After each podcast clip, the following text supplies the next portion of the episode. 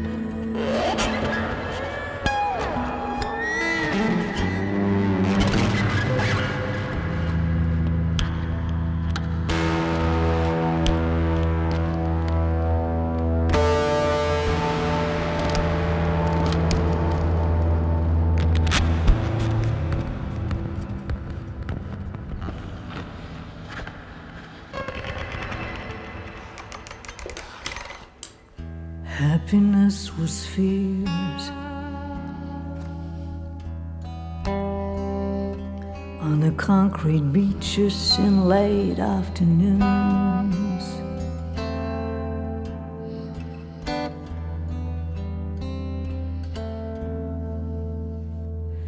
Night is coming up the stairs. It isn't assailant armed with a silent gun, with a silent gun, with a silent gun, death resembles a talk show. Was sich anhört wie James Bond am See im Schnee, heißt in Wirklichkeit The Sea Was Alone und stammt von Jutta Glaser und Wolf Bösser Ferrari, die sich von Bildern und Texten der libanesischen Künstlerin Etal Adnan haben anregen lassen. Allein am See war auch Michael Theotto, als er in seine digitale Schrauberwerkstatt gestiegen ist, auch er angeregt von Bildern hier der Künstlerin Annette Weber-Allendorf. Der Trompeter aus Langenargen nimmt sich mit seiner Band Stubenjazz ja öfter deutsche Volkslieder vor und auch auf seiner neuen Produktion Blaues Land hat sich in der Richtung was eingeschlichen.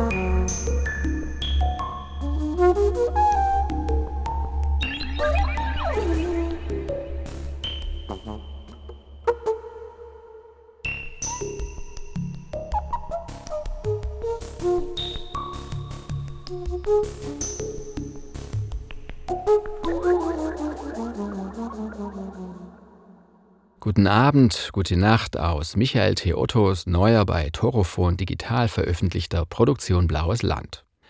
Der Trompeter wohnt in Langenargen. Fährt man von dort aus ein knappes Stündchen nach Westen, dann gelangt man nach Überlingen zu Lajos Dudas. Der Klarinettist ist am 18. Februar 83 Jahre alt geworden. Urban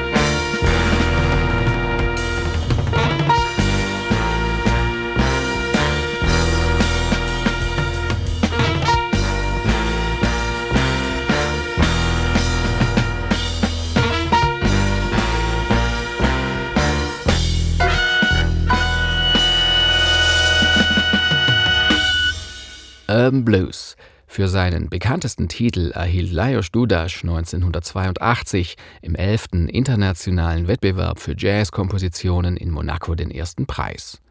Der 1941 in Budapest geborene Klarinettist gehört zu den Großen seiner Zunft. Er hat mit Howard Johnson und Attila Zoller, mit Albert Mangelsdorf, Karl Berger, dem Jazzensemble des Hessischen Rundfunks gespielt.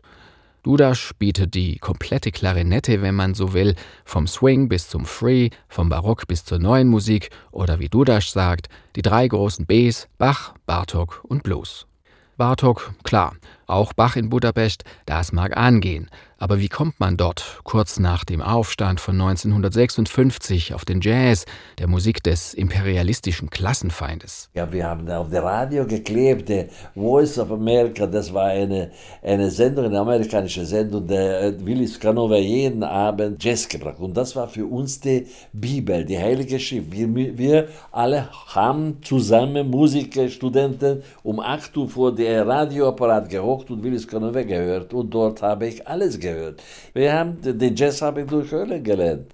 Da haben auch meine Professor gesagt, ja, es wäre nicht schlecht, vielleicht mal ein bisschen, ja, ein bisschen äh, Jazz studieren auch, äh, vielleicht hilft das noch etwas. Und da sagte mein klassischer Professor, Jazz studieren? Ich wusste gar nicht, dass man Jazz studieren muss.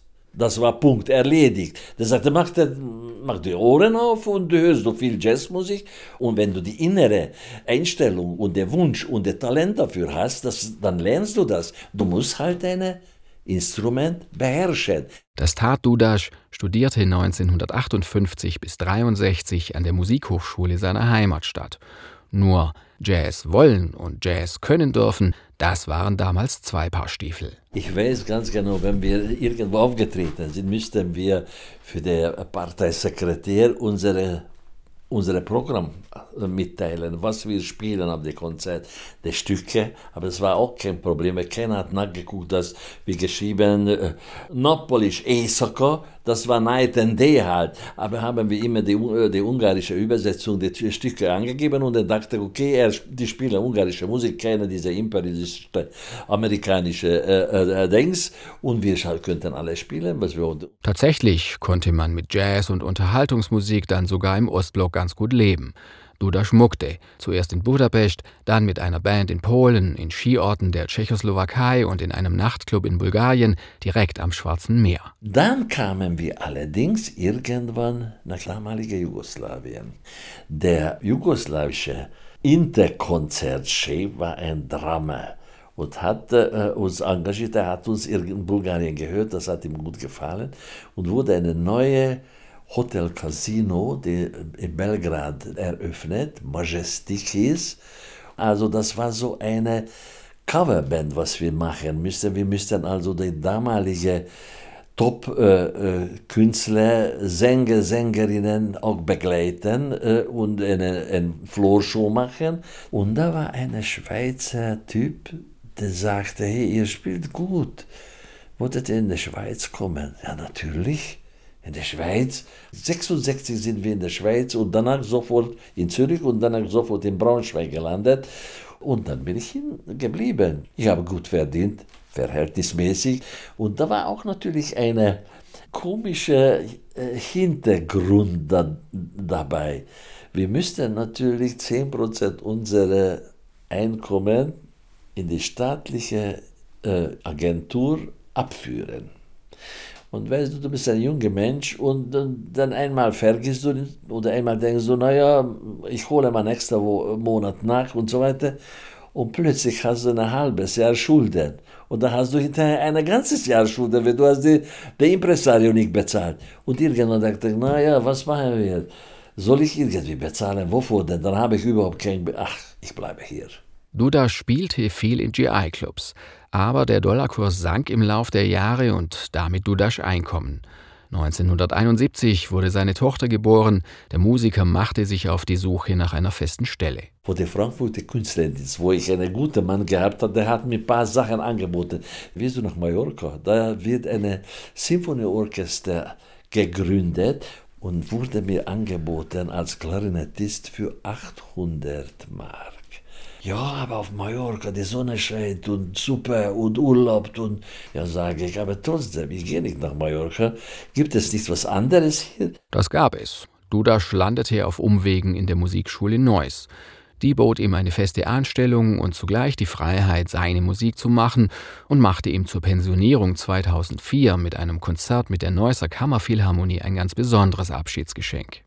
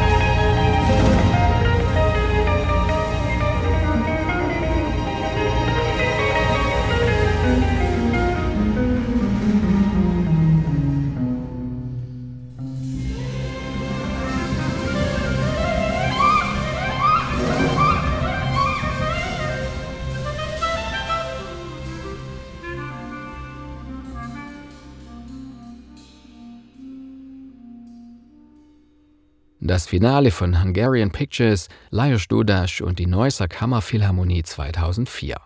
In den 1980er Jahren legte Dudas so richtig los, machte Aufnahmen mit Albert Mangelsdorf, mit Dudek und dem HR Jazz Ensemble. 1984 gründete er mit Theo Jörgensmann das Klarinettenquartett CL4.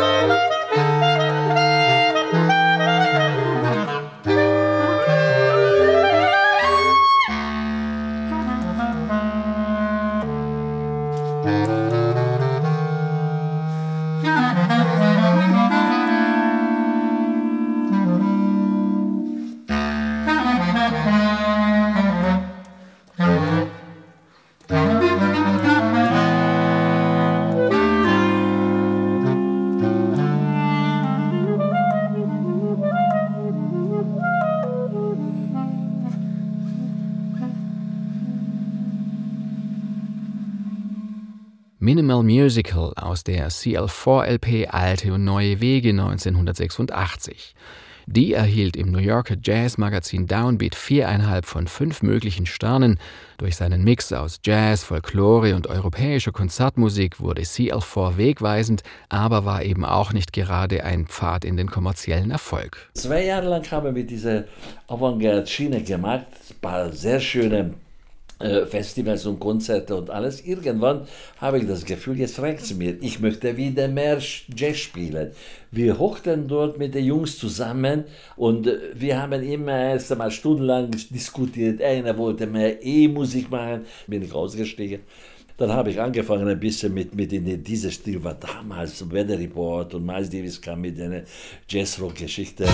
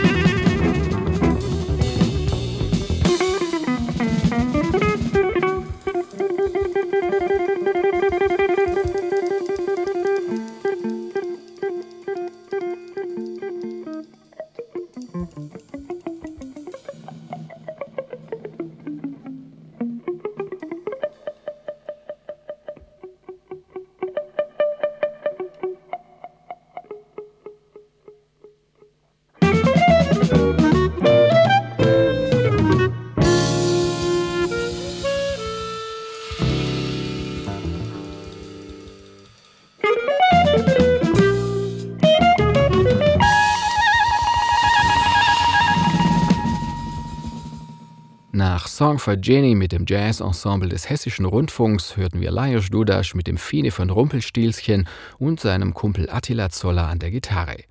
Der war ja schon 1959 in die USA gegangen, Dudas in den 1980er Jahren wiederum ein gefragter Mann, der im Top People Poll des Internationalen Jazzforums Spitzenplätze belegte. Hat das Mutterland des Jazz ihn nie gereizt? Ich war dort längere Zeit und ich habe dort auch Freunde, die mich versucht haben einzuführen. Sind wir in eine Radiostation äh, gegangen, aber dann habe ich meine Platte da äh, gezeigt und er hat geguckt, Detour. Detour war Platte das Monat in, in Baden-Baden mit Joe Behrendt. Es war eine schräge, aber doch doch akzeptable Avantgarde-Musik. Und der Komiker in Los Angeles, äh, was soll ich machen? Dann versuchen wir das vielleicht um drei Uhr in der Nacht, wo keiner hört. Da sage ich mal, das, das ist nicht meine Welt. Ja, dann musst du nach New York und so weiter. Gut, ich muss nach New York, aber muss, in New York sind noch Zehntausende, die möchten irgendwo spielen. Ich habe in Los Angeles gespielt, ich habe sogar in Disneyland gespielt. Äh, der Gage war äh, eintrittsfrei und äh, einmal McDonald's und ein Cola dazu. Milcho Levy und so, da hat mich hingebracht. Bill Holman Big Band. Weißt du, was bekommen die Musiker hier? 30 Dollar. Und ich, kleiner Ungare, der eine Menge schräge Musik spielt, was soll ich machen? Soll ich irgendwo anfangen, für 20 Dollar zu, mich durchzuquälen, wo ich eine gute Stelle in Deutschland habe? Mirko Leviev brachte als Pianist des Don Ellis Orchestra die Trompetenikone auf die ungeraden Metren Osteuropas. Auch in Lajos Dudas Övre tauchen hin und wieder Melodien aus Ungarn auf, aber grundsätzlich hält der Klarinettist wenig davon, die Osteuropa-Karte zu spielen. Jeder der Osteuropäer, vor allem alle, äh, die Jazz versuchen mit der Klassik zu irgendwie mischen, jeder, der ein Instrument halten kann, beruft sich auf Bartok. Das finde ich einfach äh, nicht richtig, weil das ist dann an der Ergebnis, dass der richtig Länder, die richtige Jazz spielen, die nicht rumkacken, akzeptieren das nicht. Naja, gut, er spielt Jazz, aber das ist so, so bulgarische Rhythmus dabei, so türkische. Das ist irgendwie, irgendwie nicht echte Jazz. In der Hochschule müssten wir jedes halbes, jedes Semester 200 beschissene Volkslieder auswendig mit Text lernen auswendig mit Text lernen. Und ich habe gesagt, wenn ich diese Hochschule beende, ich möchte diese Musik nie hören.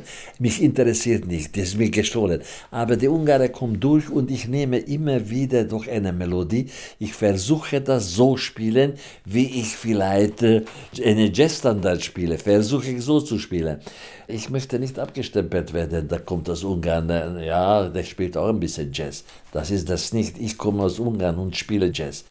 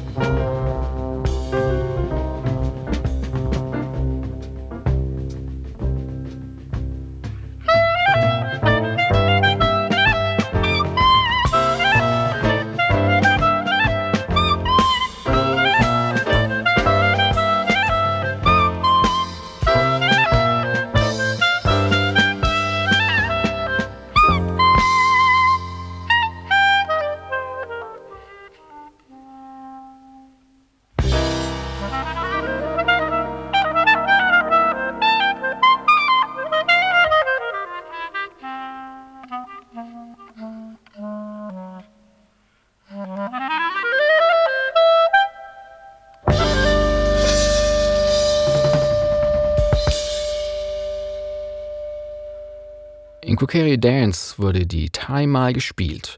Faszinierend an vielen Aufnahmen von Lajos Dudas ist aber, wie der Klarinettist selbst einfache Jazzstandards gegen den Strich bürstet, die Time nicht spielt, aber sie trotzdem hörbar macht. Das höre ich sehr gern. Ich habe ja mal auch mit Peter Bössmann gespielt und da wusstest du gar nicht, was läuft eigentlich. Aber ich achte drauf, dass ich, egal wie frei ich spiele, weil ich spiele ja teilweise aber irgendwie eine, entweder eine Art Dramaturgie, ein Aufbau da ist, dass ich die Leute nicht alleine lasse und achten darauf, dass du nicht alles vollstopfst mit Töne weil Klarinette ist ein sehr flinke Instrument. Wenn du dich vergisst, weißt du, dann schraubst du deine äh, äh, Septimakkorde dominant und, und subdominant rauf und runter wie der Teufel. Aber die Frage, wer will das hören? Also es ist vielleicht schön für die Klarinettisten, da sagen, oh, der ist aber schnell, aber am Endeffekt, was kommt raus?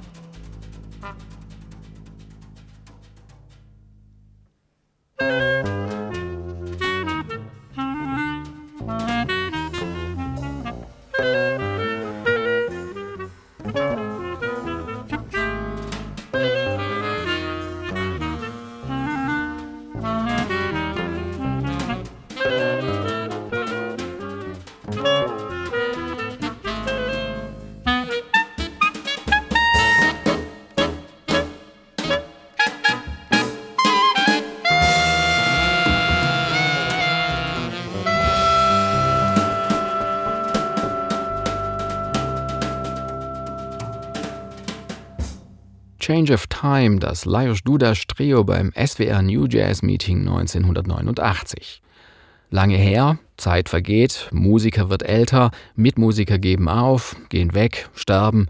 Wie geht man damit um, mit diesem Älterwerden? Ich erinnere mich an ein wunderschönes Konzert mit Dizzy Gillespie, da war noch der Arturo Sandoval dabei und noch eine dritte zwei junge Burschen, die gepfiffen wie der Teufel und der Dizzy, die ich geliebt habe, dazwischen wie ein Amateur, wie ein Amateur.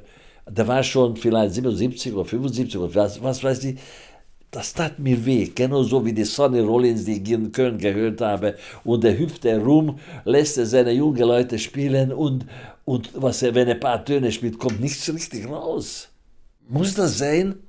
Also ich war noch mit, kann ich dir sagen, ohne zu übertreiben, war ich noch mit 79, 78 topfit. Dann kam diese Pandemiezeit und plötzlich kam die Zeit der Nichtstun. Ich habe immer mehr und mehr das Instrument links liegen gelassen.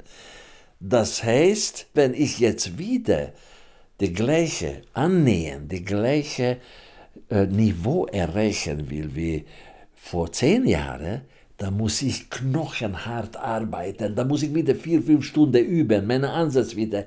Aber glaubst du, dass du mit 80, 81, 82 dazu Lust hast? Keiner hat dazu mehr Lust. Und ich dachte, lieber jetzt aufhören, wo ich eine solche musikalische Material hinterlassen habe, 70 Tonträger habe ich in meinem Leben produziert. Was soll ich noch weitermachen? Werde ich besser? Nein, schlechter werde ich. Das möchte ich nicht, dass die Leute sagen, hey, warum bleibt er nicht zu Hause? Es ist nicht mehr so. Ich möchte so in Erinnerung bleiben, wie ich schon mal war. Das sich selbst einzuräumen, eine reife Leistung, wie es so schön heißt, das ist vielleicht die größte Leistung eines großen Musikers. Und ich muss dir sagen, ich war sehr gut. Für mich ich bin meine größte Kritiker und ich war zufrieden damit und ich weiß, dass ich damit, was ich jetzt produzieren würde, wäre ich noch zufrieden und lieber besser aufhören, als noch ein, irgendeine Produktion oder noch eine kleine Tour zu machen und damit sagen die Leute, ah, der alte sagt, warum muss er das machen, warum bleibt er nicht zu Hause? Das möchte ich nicht. Und deswegen habe ich, glaube ich, in dieser Richtung auch das Richtige getan.